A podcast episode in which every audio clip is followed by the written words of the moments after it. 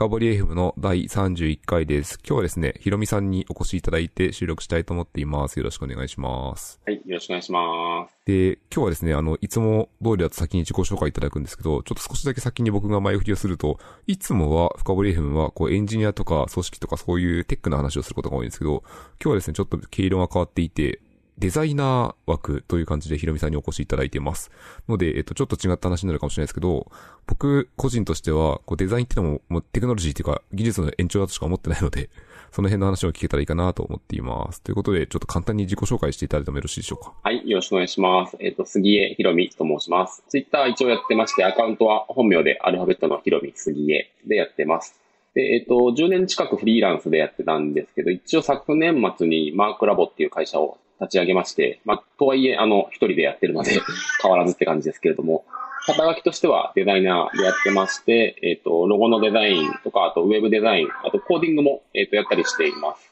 仕事の割合としてはウェブ案件が多かったりするんですけど、まあ自分としてはロゴデザインはすごい大好きで、どんどんやっていきたいなと思っている感じです。今日はお願いします。コーディングってフロントエンドのコードを書いたりするんですか？あ、そうですね、フロントエンド。あの、まあ、いわゆる HTML、CSS、JS は書くっていうよりは、ちょっとちょこちょこ取り入れるっていう感じですけど。ああ、なるほど。その辺でちょっと線があるってことですね。そうですね。あと、ワードプレスの、あの、カスタマイズとか、その辺まではやってます。なるほど。あとはあれですね、これ、鳴き声が聞るんですけど、ゲストは猫ですか？そうです。うちちょっと、あの、猫飼ってまして、一匹。あの、老猫さんで寝ぼけて泣いたり、今はもうご飯食べてますけど、ちょっと時々声が聞こえるかもしれません。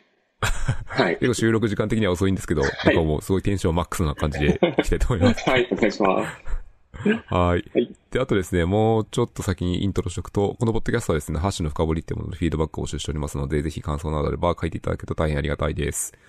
では、えっと、本題に徐々に入る前にもう一個前振りがありましたね。えっと、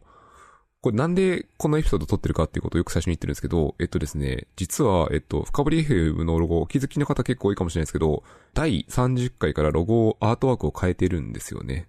で、これを変えていただいたのがヒロミさんで、えっと、マークラボっていうところに発注したって言えばいいのかな。そうですね。そういう形でやったっていうのがあってですね、はいなんで変えたかっていうところの背景をちょっと補足しておくと、深堀 FM のロゴって、かつてはですね、第1回目、第0回目あたりに、あの、自分でこう適当にフリーのサイトというか、まあ、結構被るような画像の中を、まあ、拾ってきて、適当にテキストを乗っけて、それで雑に作りましたっていうロゴだったので、結構ですね、使われてるアートワークが被る問題っていうのがあって、ちょこちょこ見ますね、この画像ね。そう。で、ツイッターとかで実際にこう、何らかの報告につ使われてるのを見た見ているっていうのを実際見ていて、で、かつこう、人によっては間違えてクリックしかねないっていう ことが起きていて、あ、これよろしくないなってことで、実際にアートワークを作りたいなと思っていて、まあ、とはいえ作ると言っても、僕はエンジニアなのでどう作っていいかわからないので、まあ、どうしたらもんかなってことをこう相談したっていうのが最初の趣旨だったんですよね。そうですね。で、その結果、まあ、まあ、いろいろあって、ひろみさんに作っていただいたってことになったので、で、今回その作っていただくとはいえ、エンジニアから見るとデザイナーの仕事って正直全然わかんないんですよ。うん。僕のエンジニアとしてのこうデザイン系の知識って、あの、ノンデザイナーズデザインブックってとっても有名な本があると思うんですけど、はいはいあねあれを読んだぐらいしかないので、じゃあ、具体的にこうどういうプロセスを踏んで作っていくのかっていう、こう、作成プロセス、その技術とかをお話しいただきたいなと思って、今日はいろいろ聞いてみたいと思ってます。はい、大丈夫です。はい。はい前振り長くなっちゃったんですけど、じゃあこう、どう、どんな仕事してるんですかってことをどまんばん聞いてみたくて、例えば、こんな感じでこう、アートワークとか作成をお願いした場合って、こうどういう風に考えて作っていくんですか？そうですね。まず、アートワークだったり、ロゴだったり、まあ、あの、前提として、あの、いわゆるロゴといってもいろいろあって、あの、CI、コーポレートアイデンティティって呼ばれるものから、えっ、と、まあ、一つ、のマークとして形を作るっていう造形を作るだけっていうことがあると思うんですけど、まあ、あの、自分としては、その、CI っていうような、あの、企業のこう、ブランディングをするみたいな実績は正直そこまでないんですけども、まあそういうところもやっていきたいんですけど、あの、ロゴデザインを作るっていうものに関しては、えっと、いろいろとやらせていただいていて、そうですね。なんで、まずは、えっ、と、その対象となるものをちゃんと理解することっていうことが肝心かなっていうのは一つありますね。対象の理解ってど何をするんですか？なんで、えっ、と、まあ、まず大事なこととしては、えっ、と、まあ、それが、このサービスだったり、企業だったり、まあ、今回で言うと、ポッドキャストっていうものが、と、どういう性格をしていて、なんかどういうメッセージを持っていて、どういうものを発信しているのかっていう、その内側のものを知るというか、あの、いわゆるデザインっていうことで、外側のなんか、綺麗なお化粧をしましょうっていうよりは、その中にある魅力をちゃんと引き出したいっていうのが、あの、自分としては思っているので、まあ、そこをまずは理解するっていうところがスタート地点って感じですね。なるほど。例えば、ポッドキャストだと、その、オーディオを聞くっていうのが一番わかりやすいんですけど、仮に、こう何らかのなんだろうな、スタートアップみたいな企業からロゴを受けた場合って、どういうふうに対象を理解するんですか？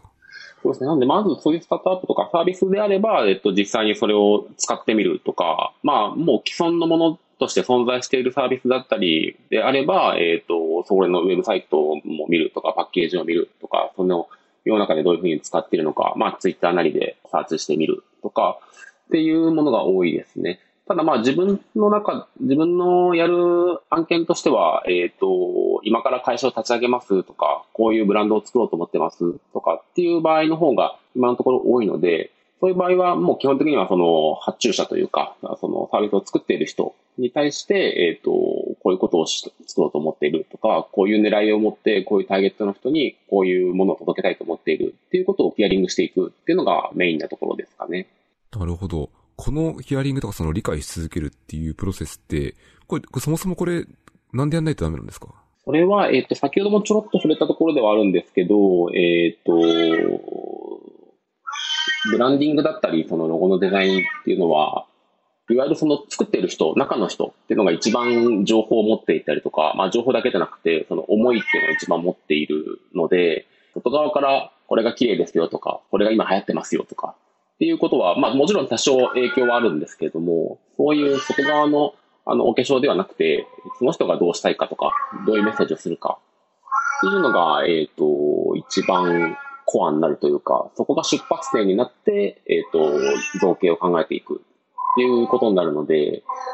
ぱりその人に聞いていくっていうことが一番重要ですかね。ゼロからのところから考えるんじゃなくて、最初の考える種というか、きっかけを最初のところであですね、そうですね。はい、まさしくそうですね。あの、僕自身が、なんていうんですかね、ゼロから何かを作り出すみたいな、なんか別にそういう欲求があるわけでもなく、そういう別に素養があるわけでもなくて、なんかこう種があって、それをこう、綺麗に見せたいとか、あの、ロゴっていう形だったり、まあ、ウェブサイトっていう形だったり、アウトプットをするっていうお手伝いをしたいっていうのがすごい大きいかもしれないですね。なるほど。めちゃめちゃよくわかりました。これじゃあ対象の理解をした後って、次はどういうプロセスで進んでいくんですか？そうですね。まず対象の理解をした後は、その後は、その、いわゆる周辺の理解というか、あの、いわゆるリサーチって呼ばれるものがありますね。いろいろあるんですけど、あの、まあ、競合のリサーチだったり、市場のリサーチだったり、まあ、もうすでにあるサービスのものだったら、そのユーザーのリサーチとか、使ってる人とか、周りに届ける人とか、世の中のこととか、っていうののリサーチですね。その中で出てきたの、例えばその分かりやすいのって競合のリサーチだと思うんですけど、これは、似ているサービスを片っ端から調べるってことですか？まあそうですね。似ているサービスというか、はい、もうそういう業界があれば、その業界の、まあ今って調べれば、その業界のサービス10選とか、なんとか、あの、いくつ調べてみたみたいなものが出てくるので、まあそういったもので調べるとかですかね。はい。なるほど。あとはもうちょっと聞いてみたいのは、その、市場リサーチっていうと、市場って結構概念的に広いと思うんですけど、どの辺をしたりするんですか？市場リサーチは、まあ、ぶっちゃけ自分のやっている案件の、その規模感とかで言うと、そこまで経験としてやってるわけではなくて、まあ、業界リサーチに近いんですかね。だから結局結果的に競合と近いんですけど、ファッション業界だったら、こういうサービスがあるとか、ちょっとそのコミュニケーションツールみたいなサービスを一緒に作って、手伝ってる時があって、その時はやっぱり、そういう業界でどういうことが流行ってるとか、ツールがもう使われてるとか、っていうものを片っ端から調べるとかっていうのはありますけど。ちょっとこれ、その、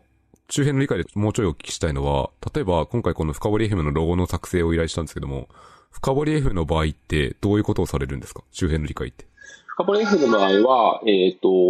まあもともとエンジニアに向けたポッドキャストっていう定義をしていたので、えっ、ー、と、あとはその、今回で言うと、周辺リサーチっていうものをある程度限定的にしていたっていうことがあって、それはなぜかというと、まあこの有料のサービスっていうわけでもないので、選ばれるために、買ってもらうためのデザインというよりは、えっ、ー、と、もともと深堀 FM っていうものが、もうある程度エンジニアの人たちに聞かれていて、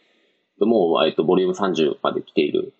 ころもあって、えっと、まあ、ある程度のそのリスナーさんたちがいるっていう前提の中で、もともとのそのお話の課題であったアートワークがフリー素材を使っていたから、なんか他と紛らわしくなっているみたいな前提があったので、まず僕の方で行ったこととしては、その、まとめられたウェブサイトだったりとか、ポッドキャストアプリとかでエンジニアとか、そのテクノロジーとか、っていうもので検索をして、バーっとこう一覧でサムネイルが出てくるもの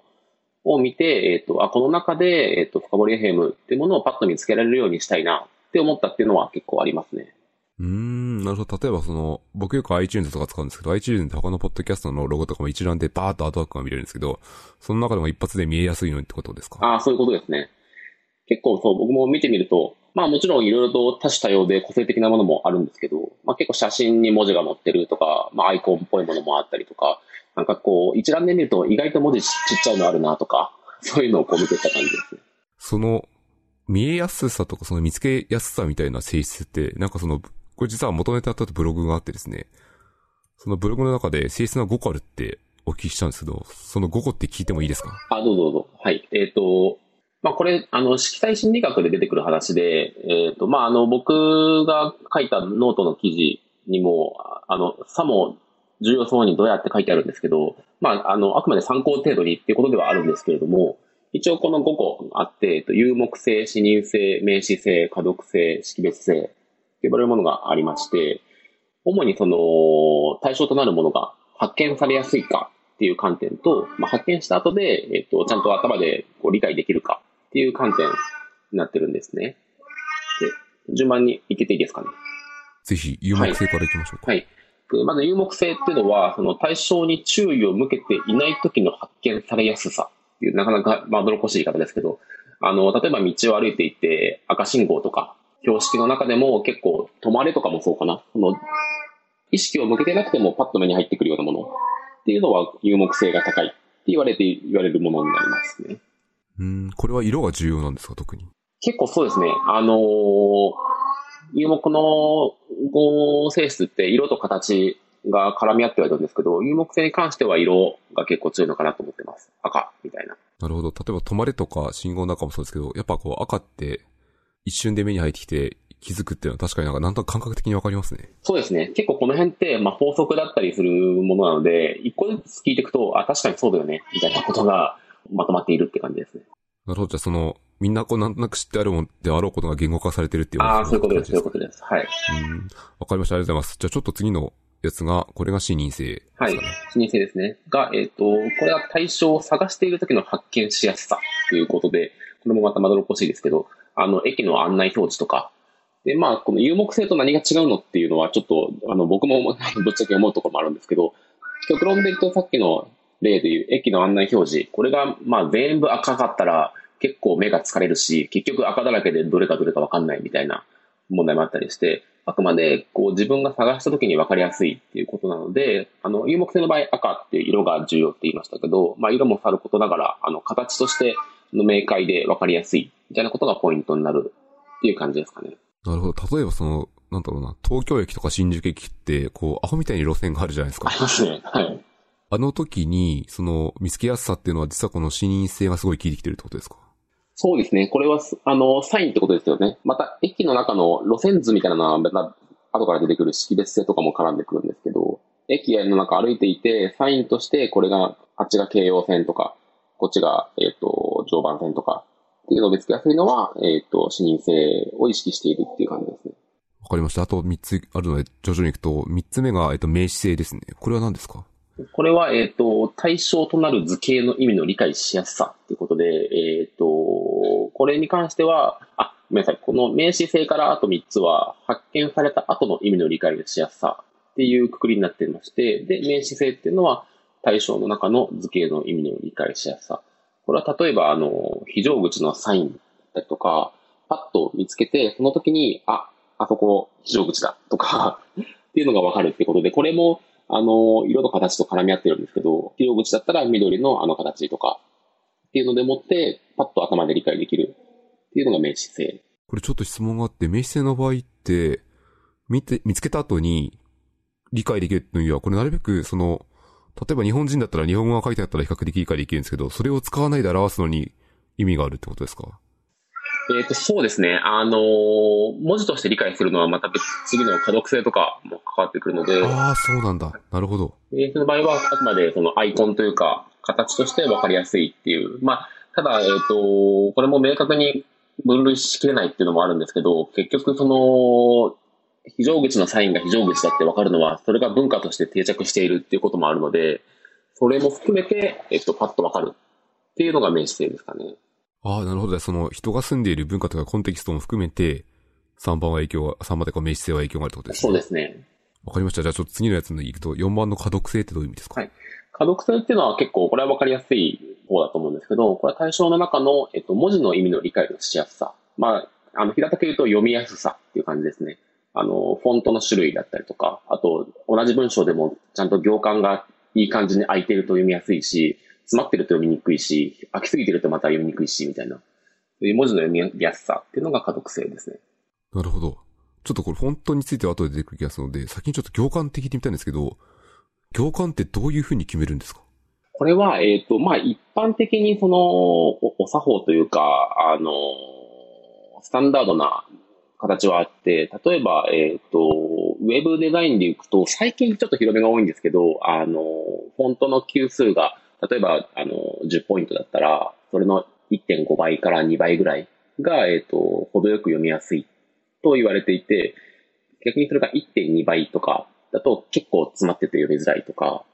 3倍も空いてるともうすごい間延びしてて、あの、読みづらい、文章としては読みづらいみたいなことがあって、定義としてこの1.5倍が正解だみたいなことではないんですけれども、目安としては1.5から2倍ぐらいっていうのが、あの、読みやすい行間ですね。この行間は、例えばこのブログとかの文章を書く行間とは違うぐらい開けてるっていう感じですか？例えばその10ポイントのフォントでその3倍ぐらい開けるとすると結構でっかいイメージがあるんですけど。結構でかい。そっか、ごめんなさい。えー、っとね、これも難しいな、説明が。その行間って、あの、1.5倍っていうのは、つまり余白としては0.5文字分空いてるのが1.5ってことなんですよ。ああ、そうなんですか。これちょっとね、細かい話だから、なんか説明ちゃんとした方がいいな。なんていうのかな。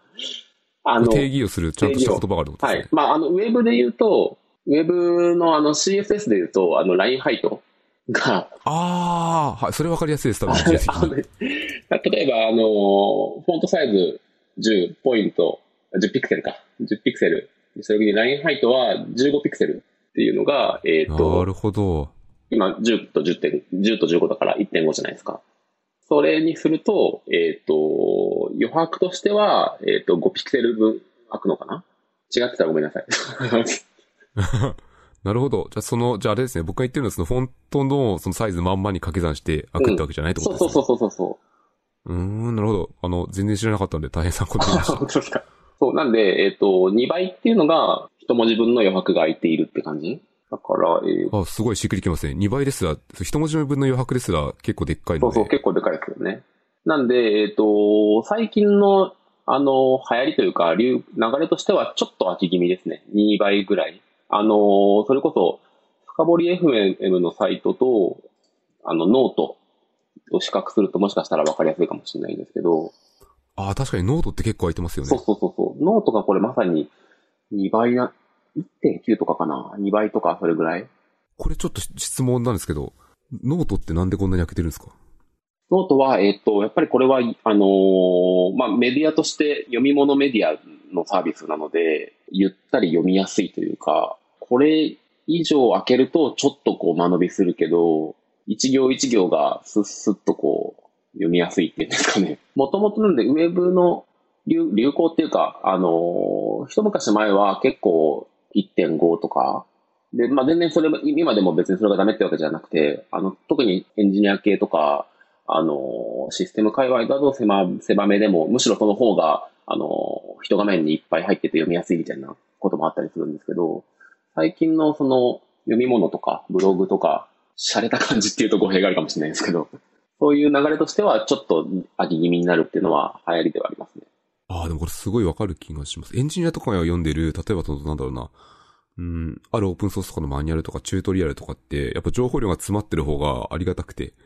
あんまりそのページを動かさない方が作業しやすいんですよね。そうですよね。うんうん。でも一方でノートってそう、とどまって同じところを見るというよりはひたすら流していくようなドキュメントなので、ああ、なるほど。うん。あとあれですね。スマホが一般化したってのもあるかもしれないですね。スクロールしてパッパッパッと読んでいくときに、ある程度行間空いてた方が読みやすいというか。ああ、なるほど。スマホは行間が空いてる方がやや読みやすいってことですか？まあ、詰まりすぎてると、やっぱり、なんだろう、一画面にギュギュって詰まってると、なんかやっぱり、一般的な読み手としては、うっとしてしまうというか。あ、でも確かにわかる気がするな。スマートフォンの、こう、画面が小さい中に、なんか文字が詰まってると、画面の割になんか黒いものが多くて、ああ、そうちょっと読む気がするというか、あ、これ気合い入れてもらわないとなっていう風に、あ、それか、読みや、そうか。まずハードル作業っていうのがあるんですね。そうですね。だから単純に行間だけじゃなくて、ウェブデザインの潮流として、その余白を生かしたデザインというか、写真とか、その、オブジェクトをこう、すごい余白があるような感じでデザインしていくっていうのも最近は多いと思うんですけど、まあそれもひっくるめてやっぱり、余白を作るっていうのはちょっと流れとしてあるかもしれないですね。うん。すごいよくわかりました。ちょっと脱線しちゃいましたけど、あの、だいぶ気になったところがクリアになりました。あと、最後の一個は残っていて、最後は識別性ですね。これは何ですか？識別性っていうのは、えっ、ー、と、その、対象を発見した後で、えっ、ー、と、複数の対象が同時にこう目に入った時に区別と認識がしやすいかどうかっていうのが識別性で、これはさっきの駅のあの例で言うと、あの、路線図、東京メトロとか、JR とか、いろいろ路線図を見たときに、この線は赤色、この線は、あの、オレンジ色っていうのは路線ごとに分かれていて、そういったものが識別しやすくなっているっていうのが識別性ですね。うん。これ、例えばですけど、そのバラバラになってる場合はよくて、その路線図とかって地下鉄とかってこう、オーバーラップされて書くじゃないですか。オーバーレイティった方がいいかな。なんかすごいこう、一つの画像の中に、なんか10色とか20色とかすごい量が入りますよね。これを結構識別性とかを意識して作られてるってことなんですよね。そうですね。それは、もし、あの路線図がモノクロで作られてたって思うとちょっとゾッとするんですけど。うん、地獄ですね。なんで、色で持って分ける。まあ、ビジネスの資料とかでもグラフだったりとか、たくさんの要素をちゃんと区別して見せるっていう時は、まあ、色で、色分けするっていうのは一つの、あの、一般的な手段ではありますね。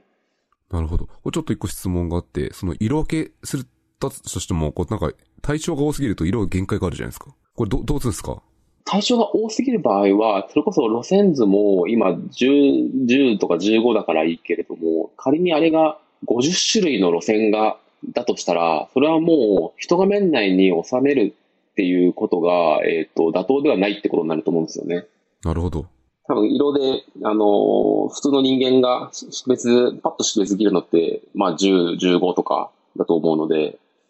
それに収める、これからもし溢れた場合には、あの、別のレイヤーにするとか、あの、別のものに分けて作るとか、っていう選択肢になるのかなっていうのは思いますね。これちょっと発展してもう一個聞きたいんですけど、例えばその、色の判断を結構こう、なんだろう、柔軟色もちゃんとできる人はいいんですけど、結構色の判断も弱い人も世の中にいらっしゃるじゃないですか。その場合とかって、例えばあの路線図とかって結構厳しいんですかね、ようなやつって。そうですね。その辺は結構最近はよく言われていて、まあ、いわゆるユニバーサルデザインってやつだと思うんですけど、えっ、ー、と、いわゆる色弱者の方たちからすると、えっ、ー、と、赤色が見えづらいとか、色弱じゃない方からすると、えっ、ー、と、区別できる色が同じように見えてしまうっていうのが、えっ、と、デザイン上良くないんじゃないかっていうのはあって、最近は結構そのユニバーサルデザインガイドラインみたいなものを、あの、行政だったりとか、ま、た地下鉄の路線図もそこは今気をつけてると思うんですけど、要は、あの、色弱も何種類かあって、この方の場合は、えっ、ー、と、この色が見分けづらいとか、この方の場合はこの色が見分けづらいっていうのがあって、それをシミュレートするようなソフトだったり、あの、アプリケーションがあって、それでこう、そう見てみて、あ、これだとこの赤とこのオレンジダメだね、みたいな。じゃあちょっとこっちを変えよう、みたいな、なことをしたりとか、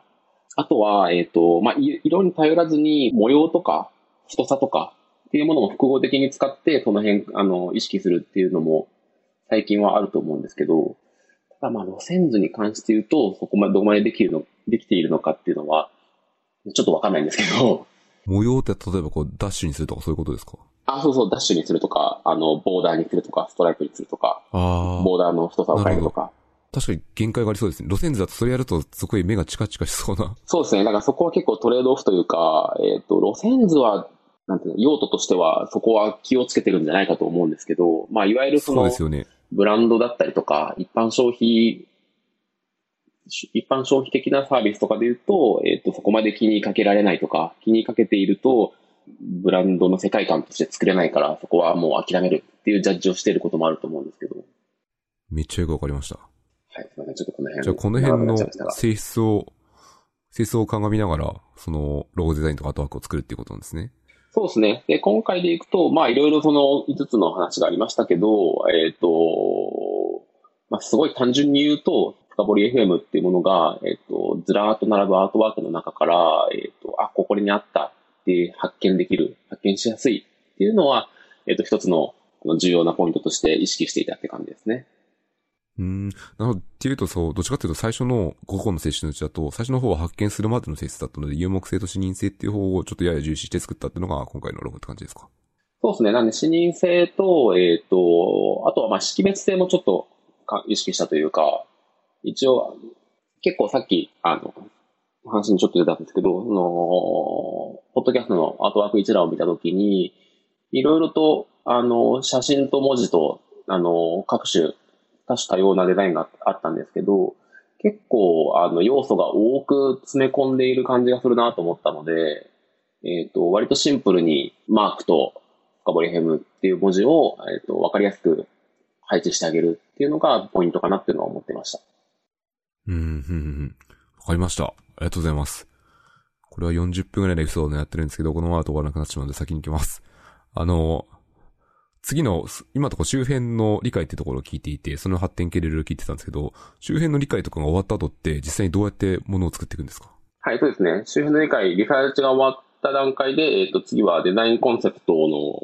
を考えるっていうのと、えっ、と、実際に具体的にどういうロゴがいいかっていうラフスケッチをしていくっていうのを、まあ、いわばこれは順番にやるっていうよりは、あの、行ったり来たりしながら、こういうコンセプトだったらこういう形かなとか、あ、こういう形面白い。で、あ、これってこういう意味付けをしたら面白いんじゃないか、みたいなことを考えていくのが次の段階ですね。ちょっとすごい単純な質問なんですけど、デザインコンセプトって何ですか？どうどういうものですか？ここでデザインコンセプトっていうのは、まあ、言ってみると、その、今回はまあ、あの、アートワークというか、ロゴのデザインなので、そのロゴのデザインに込められた意味とか、この、そのロゴのデザインのモチーフに込められた意味とか、ここ、このロゴデザインによってこういうことを表現しているというか、この形はこういう意味がある、みたいなことを設定するっていう感じですかね。うん。なるほど。これ一種のじゃあ、こう、プロトタイプをすごい簡単にやるって感じですか？そうですね。もう本当、その通りで、プロトタイプを、あの、ラフでどんどん作って、えっ、と、これはいまいちとか、あ、これはもうちょっと深掘りしたら面白くなりそうとかっていうのをこう回していくっていう感じですね。これ、なんか例えばですけど、僕そのエンジニアバックグラウンドなので、なんか、プロタイプの手法ってなんとなく思い浮かぶんですけど、デザインの場合ってどういう手法でやるとか、こう、ある程度固まったものはあるんですか？えっと、デザインの場合は、まあ、デザインの場合っていうと結構主語が大きくなっちゃうんで、この今回のロゴを作るにあたってで言うと、僕に関しては、最近ラフ書くときは、あの、iPhone のもうお絵描きアプリみたいなものを使っちゃうんですけど、まあ人によって、あの、鉛筆で手書きで書くっていう人もいれば、もうイラストレーター立ち上げて、バンバン作っていく人もいると思うんですけど、なんていうのかなまあ、仮説作って、検証して、壊して、直して、みたいな意味で言うと、まあ同じなのかな。検証っていうのが今回のロゴデザインで言うと、まあなんか誰かに使ってもらってとか、ユーザーテストをしてみたいな、そういうことはないんですけど、まあ自分、あくまで自分の頭の中で、こういう仮説、例えば今回で言うと、びっくりマークと F の形を掛け合わせられないかとか、えーと他の案で言うと、ハッシュタグっていうものと、えっ、と、深掘り FM の頭文字の FF っていうのが、えっ、と、造形としてこう、ドッキングできるんじゃないかとか、深掘り FM の F っていう文字と深掘りをするっていうその意味合いをこう、形にしたときに、なんかスイッチみたいな形になって、ちょっとおって思う形になるんじゃないか、みたいな、そういういろんなプロトタイピングでいうところの仮説っていうんですかね。アイディアがパッと思い浮かんで、それを手書きでまず書いてみて、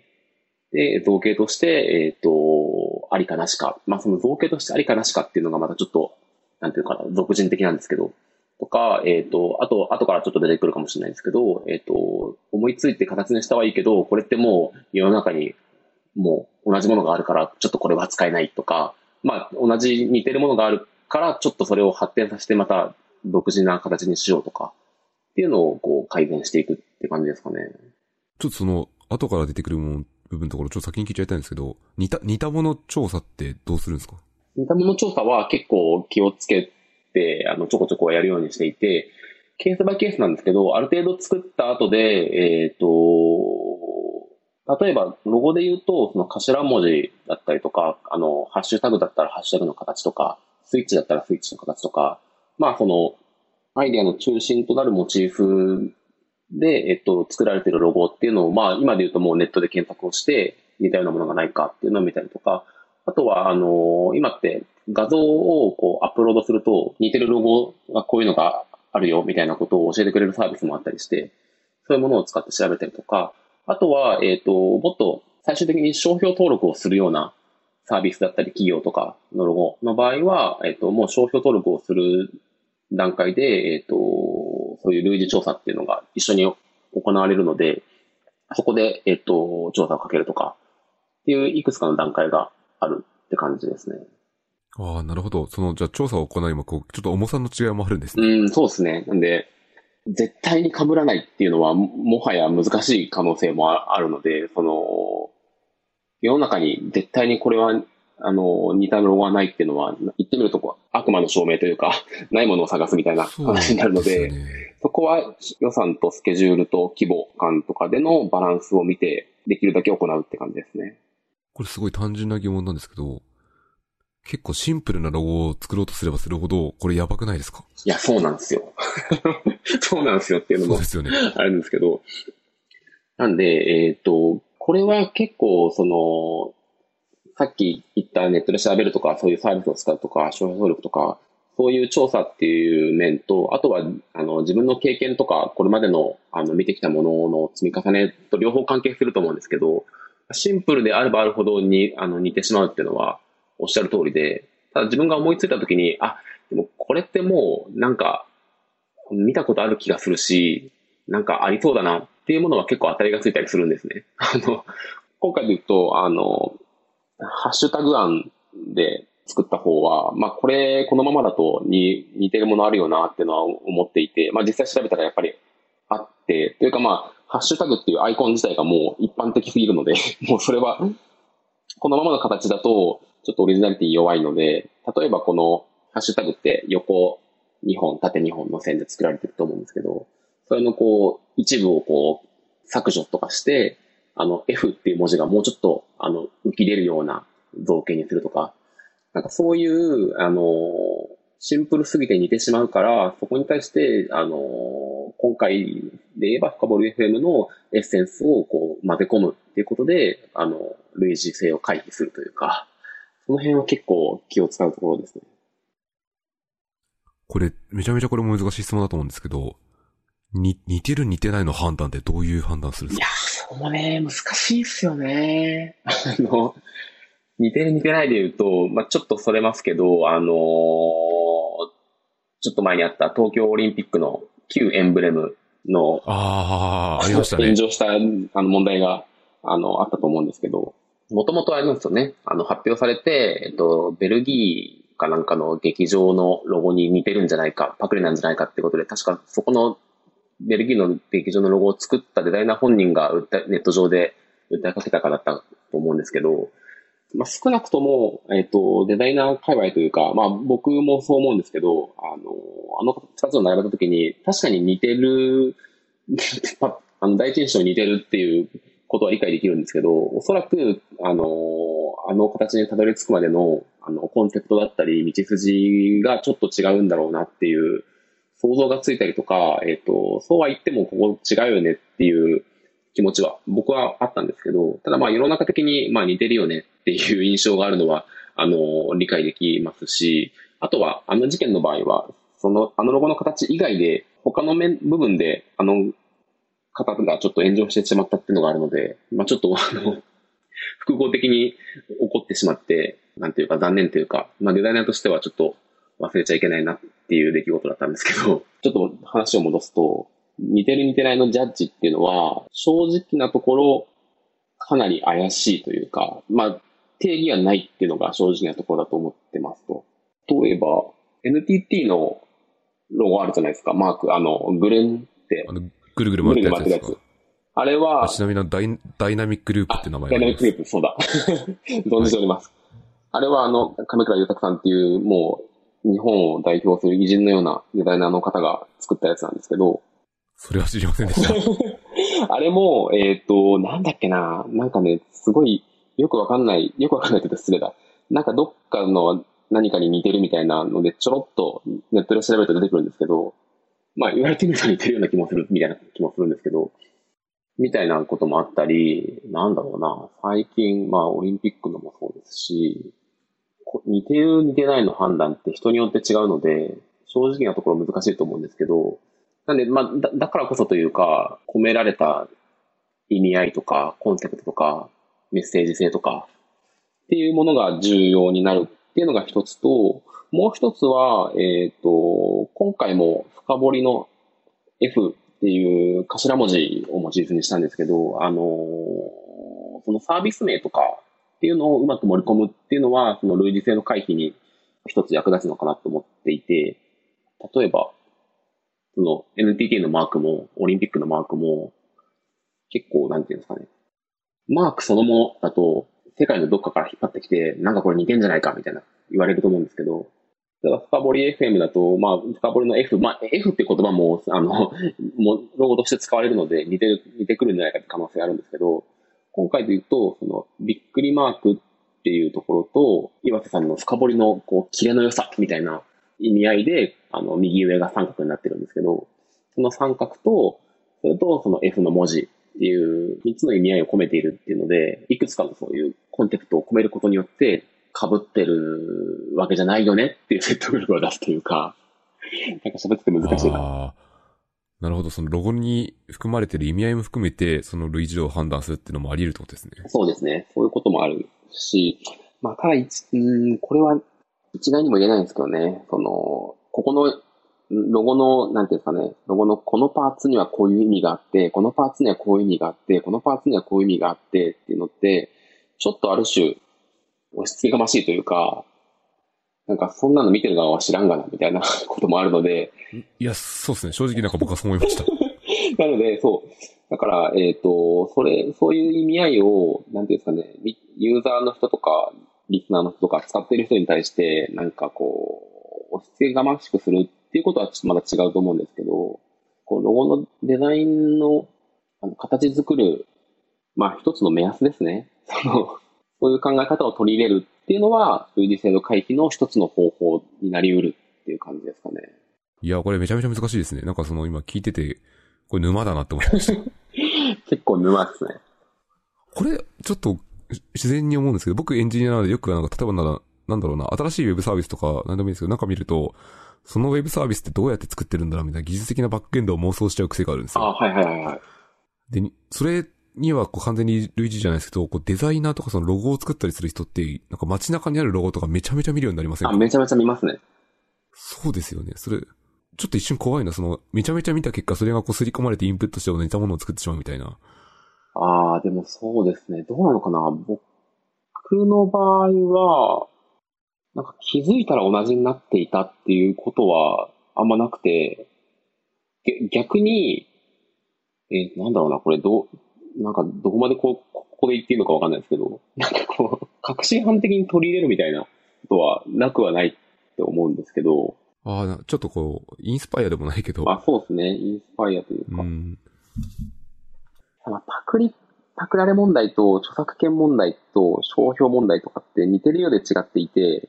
商標っていうのはもう圧倒的な力を持つので、商標、ああ、そうなんなるほど、なるほど。そうなんです。あ、そうか、商標は認められてますもんね、そうなんですよ。もう、あの、なんていうんですかね。もうおお金出して登録するものなんで、効力がすごくて。それをやっちゃうと、もう、えっと、ちょっと前に、ティラミスヒーローっていう、あの、シンガポールに本家の会社がある、あの、ティラミスのブランドがあるんですけど、はい。お菓子のティラミスですね。あ、そうです。お菓子のティラミス。それをちょっと日本の悪い企業がそれを真似をして、えっ、と、日本で販売してたんですね。で、商標って国ごとなんですよ。取得するのって。ああ、そうなんですか。全世界グローバルなやつはないんグですね。ローバルのやつはね、グローバル版ってないんじゃないかな。それはそれで別別であるのか、ちょっと国ごとだけなのか、ちょっと今わかんないんですけど、そのティラミスヒーローが、あの、真似をした日本の企業が、日本でティラミスヒーローの商標を取っちゃって、で、その本家側が、それによって、えっ、と、日本展開できなくなってしまうっていう事件が起こって、おお悲劇ですそう、悲ね。劇なんですよ。だからに、その本家が日本でティラミスヒーローっていうブランドで販売をすると、その日本で後から商標を取ったティラミスヒーローの方が訴えてくるっていう地獄のような状況になっていて、それ、すごい難しい。例えばその、えっと、シンガポールで最初にやってるじゃないですか。でもいつ、いつ日本行くかなんて正直わかんないじゃないですか。だから日本で商標をいきなり最初に取るって選択肢は普通ないですよねそう、。普通ないんですよ。だからもう結構地獄っていうか、それは遡って、これぐらいからやってたんですよってこと、証拠を持って裁判沙汰を起こしてってことですよね。えっと、それはシンガポール側がってことですか？あ、そうそうそうそう。日本で商売したいってなった場合って、そういうこあ、とそうですね。そこまでやって、そう、あの、商標って、えっ、と、実際に使って世に広、いつ出したかみたいなことも、確か、あの、基準になるので、そういう戦い方をする選択肢も多分あると思うんですけど、まあ、それはそれで、コストの問題なのか、えっ、と、できなくて、結局ティラミスヒーロー本家の方は、日本では、えっ、と、なんか違う名前で、あの、展開するしかないみたいなことになっちゃって、まあ、みたいな風に商標は強いんですけど、ただ、それと世の中に受け入れられるかっていうのは別問題なので、日本の場合それで大炎上して、日本の方のパクった方がもう炎上しちゃって、結局それでブランドとしてはそれはもう失敗な、失敗ってことになると思うんですけどね。それ僕全く知らなかったので、ちょっとググっときます。ジャメスヒーローはいつだっけな、今日、一昨年ぐらい、一時ちょっとニュースになってましたね。すいません、ちょっとまたどんどんずれてしまいました。いいいえ、めちゃめちゃ脱線したので、そろそろ最後に戻っていこうと思うんですけど、はい、お願いします。全然40分で終わってないですね。えっと、先に行きます。えっと、次って、最後ってこう、ある程度ラフデザインとかコンセプトを作ったとって、最後の作り込みに入っていくんですよね。そその作り込みのところと最後ってどういうことを最後にやっていくんですか？この段階で言うと、その最終ブラッシュアップの手前の初回提案にあたってのブラッシュアップなので、えっ、と、まず、あの、マークの部分と文字の部分とに分かれるんですけど、マークの部分は、えっ、と、まあ、この、びっくりマーク案、最終的に決まった案と、えっ、と、他の案として出していたハッシュタグ案とスイッチ案っていうものが、ある種その一個前のラフスケッチを、えっ、と、磨き込んでいく段階で、もうブラッシュアップも同時に進行していったっていう感じなんですね。なんで、そこで、えっと、この3つで、あの、初回提案しようっていうのを決めて、えっと、続いて、えっと、まあ、文字の部分をどうしようかなっていうのを、えっと、ここで決めていった感じですね。なるほど。その、まさにその時の文字のどこをどうするかってとこは相談いただいた内容をめちゃめちゃ覚えていて、そもそもこの文字を大文字太字に、大文字と小文字どっちにするかみたいなことを質問されたそうなんがですよね。そうなんですよね。で、これなんか今だから白状ですけど、あの、作った当事者自体も、あの、大文字小文字の意味を全く考えておらず、な、なんとなく一文字目を大文字にしていたっていう、もう手癖でしてたくらいのノリで作っちゃったんですよ。もともとのやつですよなんね。ですけど、えっと、なんですけど、よくよく、なんかこう、深掘り FM っていうものの使われ方世の中の使われ方見ると、深掘りって基本的にみんな小文字でしか書いてなくて、これは小文字で統一した方がいいんだと思って、このタイミングで、なんだろう、すべてのものを小文字に変えました。すべてのものを変えてたんですね。あの、ウェブサイトも全部書き換えておきましあ、たな。るほど。そうですね。ここに関して言うと、僕も一つあって、えっ、と、まあ、大文字小文字どうしようかっていうのは、僕も、あれ、これどれがいいんだろうなっていうのがあって、まあ、もともと、あの、決まってなかったというか、指定がない状態だったので、自分としてどれがいいかなとは思ってたんですね。で、えっと、まあ、一つの考え方として、大文字の場合は、あの、小文字って結構 Y が下に出てるとか、F が上に出てるとか、B の上の棒が出てるとか、結構上と下にデコボコしていて、大文字の場合は、あの上と下のラインがそあの綺麗に揃うので、あの単純に形として収まりがいいなっていう、結構今思うと、あの、ちょっと軽い考えで、あの、大文字で一回組んでみようかなと思って、そのまま、えっ、と、初回提案に至ったっていうのがあるんですけど、で、まあ、その時に岩瀬さんに、あ、そういえば深掘り FM って全部小文字であの、ツイッターとかで書いてますわ、みたいな話になって、あの、小文字になったって感じですよね。で、初めてこう意味聞いた時も、こう、大文字の方は確かにこう安定感があるっていうのもあったんですけど、よく考えて深掘り FM ってそこまで安定感を求めてなくて、確かに。どちらかというと、こう、好き放題聞きたいことを聞きまくるみたいな方が、コンセプトとしては近いので、そこまで安定感というよりは別の要素の方が盛り込みたいなっていうのは、個人的にこう、言われて気づいたんですけど、意識していることが分かりました。そうですよね。で、あと、大文字小文字で言うと、えっ、と、世の中的に結構ロゴタイプが小文字化するみたいな流れがあって、チョコレートの明治とか、NTT ドコモのドコモとか、あとそう、さっき、あの、それで調べて気づいたんですけど、あの、アンドロイドも昔は大文字だったんですけど、今小文字なんですよね。ああ、確かに言われてみれば小文字ですね、今。そうそうそうそう。それって結構、理由があって、まあ、その、さっき言ってた大文字の安定感とかもあるし、結構その、権威的というか、しっかりしてそうみたいなイメージがやっぱり大文字ってあって、逆に小文字って、まあ、小さく、単純に形が小さかったり、結構丸っこい要素が多かったりとか、なんかちょっと親しみやすい感じっていうのがあって、これって最近のそのユーザビリティがどうとか、あの、ユーザーエクスペリエンスがどうとか、そういうちょっとこのユーザーに寄り添うっていう、あの、流れと無関係じゃないなと思ってて、意味合いがあって、あの、世の中的に小文字が増えているっていうのはあって、で、だから今回も、まあ今回はもともと使っている、ツイッターとかで使われるシーンとして小文字が多いっていうことはあるんですけど、まあなんだろう、そういう意味でも小文字は結構あの、やってみたらしっくりきたなっていうのは思いましたね。なるほど。世の中の動向ってそういう背景があるんですね。多分僕、なんか、そんな、そうだと思います。結構。まあ、言われてみれば昔の方がこうメーカーとか、大きな会社にパワーバランスの軸が強い、あ、軸足が多かったように見えますね。そう、そうなんですよね。だ結構、大企業とかメーカーとか、とやっぱ特にその一般一般消費者が使うサービスとか飲食とか、そういうものはなんかどんどんどんどんこう優しい感じのロゴになってるような 感じがしますね。うん。これも業界動向として今そういうのばっかなんですか？結構、まあもちろんそれのカウンターとして大文字にするみたいなあのものもあったり、えっ、ー、と別にその大文字小文字っていうのが今言った絶対的なそういう分類ってわけじゃないので、別に大文字だから、あの、権威的で偉そうで親しみがないみたいなことはないんですけど、あの、一つのあの指標としてそういう傾向は結構明らかにあるなっていう感じはしますね。ありがとうございます。あともう一個ちょっと聞いてみたいのは、この、この時確か色の話もしましたよね。あ、色もしましたね。うんうん。色ってこう、どういう意味合いで決めていくんですか、普通は？色は、これもさっきの、あのえっ、ー、と、見えやすさのご性質と似てる、似てるっていうのは、一個一個上げていくと、あ、そうだよねっていう共通認識はあると思うんですけど、例えばなんかこう、赤とかオレンジは元気なイメージとか、こう、青は知性を感じるとか、まあ緑はエコーとか、あと、まあ、紫は、紫ってまあいろいろありますけど、あの、紫は高貴な色みたいな、こう一つ一つあの言われると、ああ、そうね、みたいな、なんとなく思うと思うんですけど、まあそういうのがちゃんと体系化されて、この色の場合はこういう意味合いをつけるとか、っていう、その、スタンダードな、あの、認識はあるので、まあそこに当てはめて考えるっていうのが一つの常套手段かなって感じですね。こういうので、例えば勉強しようと思ったら、どこで勉強できるんですか？うんと、まあ、勉強しようと思ったら、デザイン、色彩とかで調べると出てきたりするんですけど、なんだろうな。なんだろうな。なんかおすすめの本とかあるかな。ちょっと、思い出したら、なんかに、なんかに書きますけど。じゃあ、後でなんかあったら、ショーノートに書いておくので。あそうですね。こう、リンクをいただけると、そこに貼っとこうかなと思います。いや、結構、明らかになんか奥が半端じゃなく深いじゃないですか。全体的に。そうですね。結構、今話してるとキリがないって感じがしてきましたね。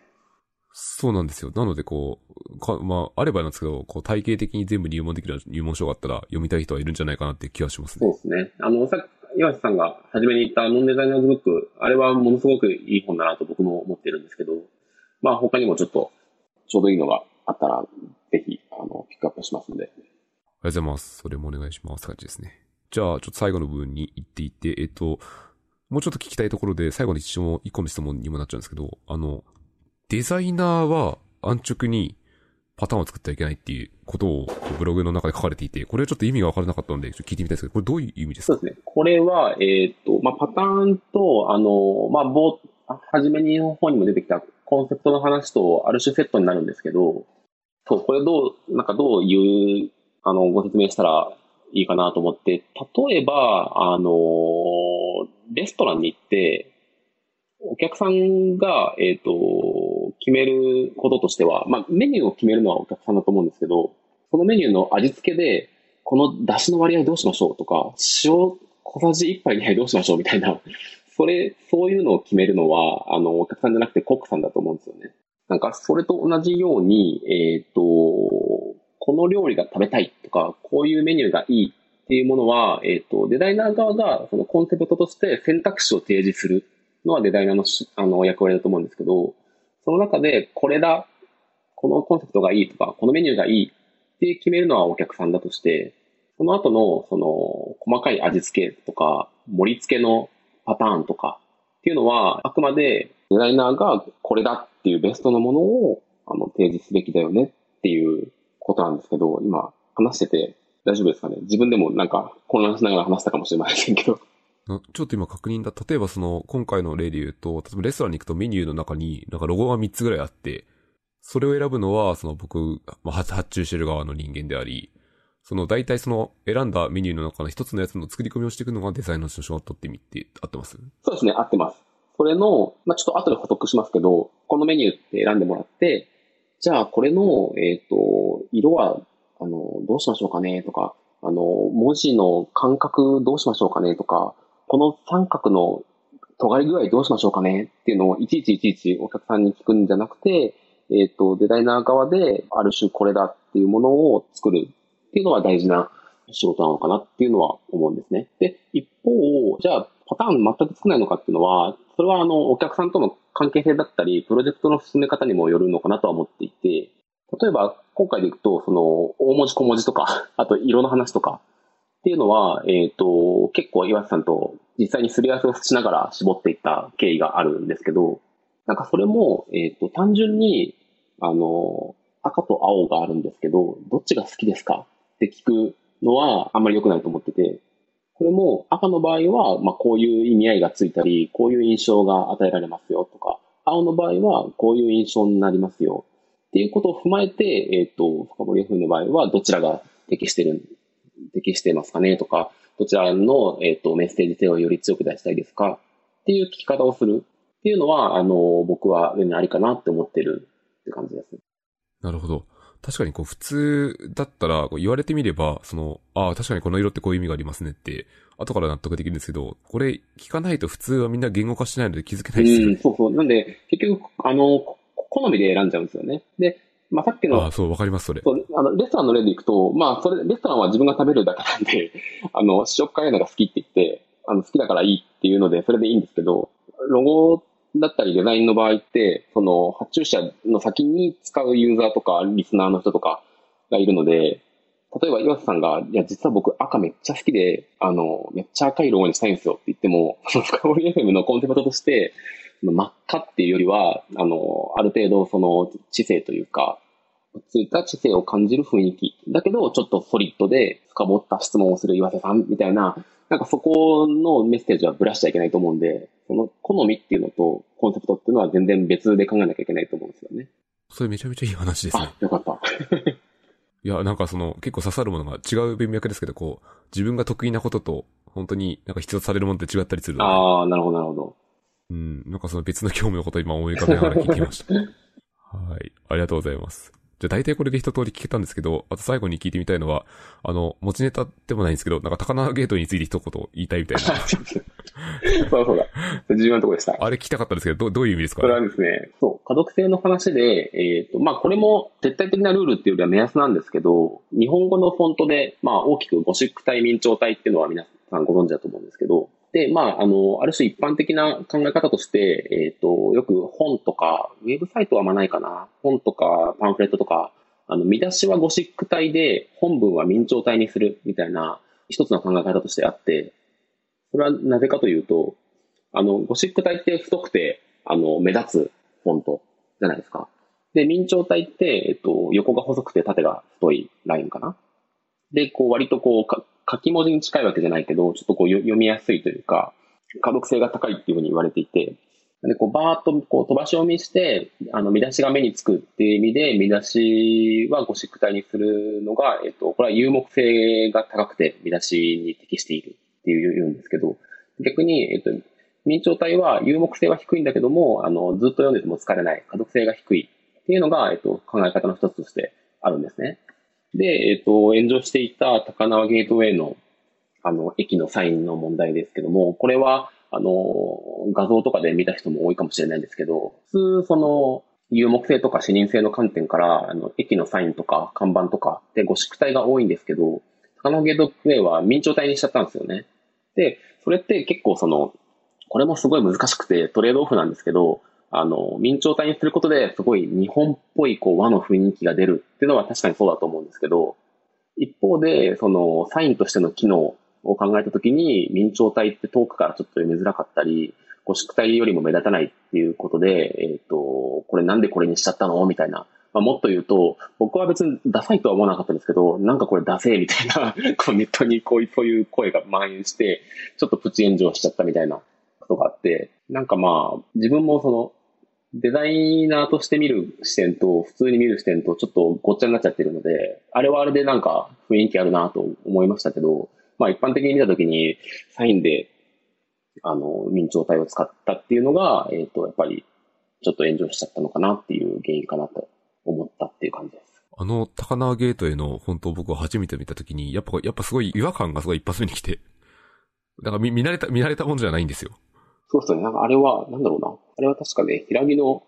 明朝って誰かが特定してたと思うんですけど、まあ、平木の明朝をサインで使うっていうのは結構チャレンジングだなとは思ってて、あのサイン自体をデザインしたかは知らないですけど、あの、高輪ゲートウェイの建築は有名な方がやってたので、なかなか自分もこう、その色眼鏡もついちゃって、あの人がやったっていう、その、ああえて、あえてのそのデザインなのか、本当にこれはミスったのかなんだろうみたいな複雑な気持ちで見てたんですけど。いや、そうですよね。なんかその、なんだ、違和感、違和感もう一個あるとすると、高輪ゲートウェイって結構名前がカタカナじゃないですか。カタカナで明朝なので、それで僕は違和感を感じましたね。ああ、確かにね。漢字が続けば、それこそ日本っぽいっていうか。そうそう。例えばその、極論ですけど、京都のどっかの駅とかで、明朝で書かれてたら、すごいしっくりくると思うんですよ。これは街全体をデザインしようとしてるんだなって感じで。そうっすよね。と思うんですけど、高田ゲートウェイって場所が品川と田町とかの間なので、確かに。ゴリゴリビジネス界じゃないですか。確かになぜそこに和の雰囲気持ってきたみたいな。そう、そうなんですよね。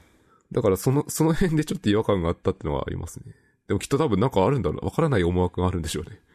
まあ、なんだろうな、その辺の炎上を狙ってあえてやったとも思えないし。なるほど。話題性みたいな。まあ、軽く思えると認知度一気に上がりますからね。まあそうだよね。ああ、あの、あの看板のみたいな。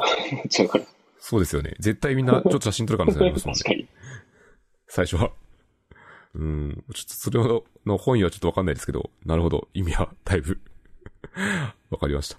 じゃあこれだいぶ長くなっちゃったんですけど、1時間超えたので、そろそろ終わりに、とか締めに向かっていきたいと思っていてですね。あの、最後にこう、ひろみさんからリスナーの方にですね、なんか言いたいこととか宣伝とかあれば伝えてほしいんですけど、何かありますか？そうですね。えっ、ー、と、僕の方からで言うと、あの、ノートの一番後ろにも書いたんですけど、今回こういうふうにロゴデザインをして記事にして、まあ今回さらに深掘り FM で話させてもらったっていう、結構新鮮な体験でなかなか面白かったというか、貴重な体験できて、まあその、ポッドキャストでこうやって話すっていうのは、なんか、あのー、のはともかくとして、なんかこう、ロゴデザインを作って何かこう、それを記事に書くみたいなことは、これからもぜひやっていきたいなと思っているので、サービス作ってらっしゃる方とか、ちょっとロゴのデザインを変えようと思ってるとか、今から作ろうと思ってるみたいなことがあれば、ぜひお声掛けいただきたいなって思っているのと、もう一つありまして、もともと僕、そのロゴデザインもするし、ウェブ作ったりもするんですけど、あの、あわよくば、あの、個人開発みたいなものってすごい憧れていて、なんか自分、あの、自分でちょっとサービスを作るみたいな。ただまあ、それって、ウェブサイトのコーディングとはまた別なので、プログラミングまで学ぶみたいなのはなかなか、あの、そこまで至ることができてなくて、